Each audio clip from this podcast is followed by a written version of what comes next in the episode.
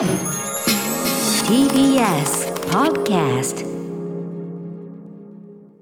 時刻は7時48分。TBS ラジオキーステーションに生放送でお送りしています。アフターシックスジャンクションパーソナリティは私ラップグループライムスターの歌丸です。そしてはい水曜パートナー TBS アナウンサーの日々真央子です。さてここからは新概念提唱型投稿コーナー。水曜日の企画はこちら。シアター一期一会はいこのコーナーでは映画館で出会った人や目撃した珍事件などなど皆さんが映画館で体験したエピソードを紹介していきます。映画館といえば今もうね「トップガンマーヴェリック」が本当に人気で。チケット取れないですね。あのいい席は本当にあっという間に平日昼でさえ埋まってく。本当にすごい。もうトップガン見たっていうのがもうなんか通常の会話の最初の挨拶になってるぐらいに皆さん見てますね。見てますね、まあ、日本もそうだしアメリカの特大ヒットぶり本当にすごいものがあります。やっぱりあの映画館で見ときたい作品でも間違いなくありますもんね、間違いないです。さあということで、えー本日も映画館で体験したエピソード、えーリスナーの皆さんからいただいたものをご紹介しましょう、えーミシェルガン・エレファントカシマショートコさんからいただいたシアター一期一会です。先週の岡田秀則さんによる日本の映画館について改めて考えよう特集の中で話題に上がっていた横浜オデオン座で思い出したシアター一期一会です。めちゃめちゃおしゃれでねチラシなんかもオリジナルのやつ、英語でめちゃめちゃ素敵なデザインというのありました。私が初めて一人で行った映画館は横浜オデオン座でした。といっても岡田さんが紹介されていた明治時代にできた映画館ではなく路地に立った商業ビルの最上階に作られた跡地ごめんなさい跡,、えー跡地跡地に立ったえー商業ビルの最上階に作られた映画館が名前を受け継いだというものです。その横浜オデオン座で小学5年生の時一人で見たのがジャッキー・チェンのシンポリストーリーでした公開初日にジャッキーのサイン入りポスターが配られることを知った私は。すごいねそれね、えーサイン入りポスターが配られることを知った私は親に連れられて行ってと、えー連れて行ってと,、えーとねだねだりましたが、両親とも仕事で無理とのこと。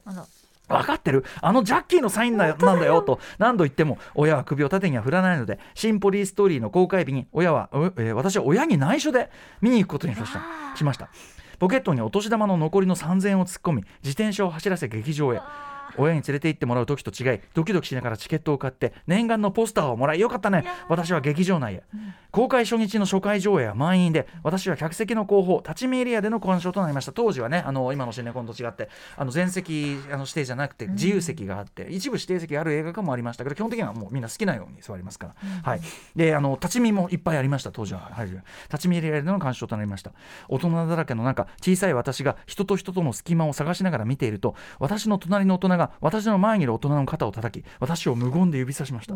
それに気づいた前の方もその前の方の肩を叩き私を指さします。すると10階の映画10階のあのシーンのように立ち見エリアの一番前まで道がスワーッ開いて人の波がガーッと開いてモーゼの10回、えーできたのです、えー多分この子一人で見に来てるなと最初の方は気づき映画を邪魔しないように無言で周りの人にサインを送ってくれたのでしょう。さらに周りの人もすぐに快く道を開けてくれるここれがジャッキーが長年築き上げたファンたちの姿なのか？と私はその大人たちの優しさに感動しつつほんの23歩の短い道ですがこうスッと開いた、えーそれはジャッキーファンの大人たちに認められた証への道。そうこれはドラゴンロード。えージャッキーの絵がありますドラゴンロード。私はその道を周りの大人に頭を下げながら誇らしく進みましたそんな立ち見エリアの最前列で見たシンポリストーリーはそれまでのジャッキー作品の中でもかなりシリアスな作風だったこともあり。ほうほう。リトルドラゴンと認められた私が今見るにふさわしい誰もそんなことは言ってないねリトルドラゴンと認められた私が今見るにふさわしい。大人な映画ではないかという変な満足感に浸った最高の初一人映画館体験でもありました。いや映画館って本当にいいものですね。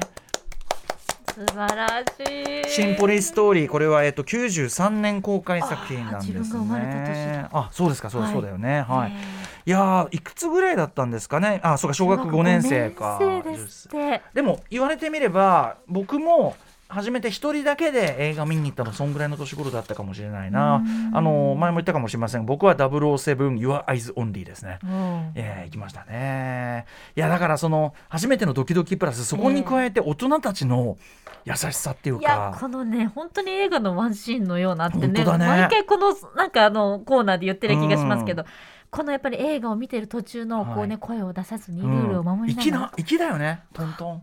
トントン。スッて開けるっていうね。うん。でやっぱでもその気持ちってすごい今となっては分かって、うんうん。やっぱり大人たちとしてはなんていうかなもちろんジャッキー映画ってこともそうだけど、やっぱその映画映画好きになってくれよなっていうさ、うんうん。映画館好きになってくれよな、またここで会おうまたここで会おうぜってやっぱそれがあるんだと思うんだよね。うんあのこれも前話したかもしれませんがテアトル東京という当時あったあの大きな映画館があってそこにディズニーが、えースター・ウォーズ」部分に乗って出した、えーえー SF 映画ディズ、えーブラックホール」という映画「えー朝一の会」友達と並びに行ったら誰も並んでない、えー見かねた支配人が出てきて君たち今日はこれで見ていいよっつって招待券で見させてくれた、ああいうのもやっぱりなんていうかなその子供が熱心に見に来てくれるだけで嬉しいみたいなあったんでしょうねきっとこね。の時だってねお年玉を突っ込んでね本当よ。一人でかけてきて。こういう時にねまた親御さんの理解のなさでも逆にこうそれで一人で行ったからもちろんね親御さん内緒というのはね親御さんからすれば心配なことかもしれませんが、え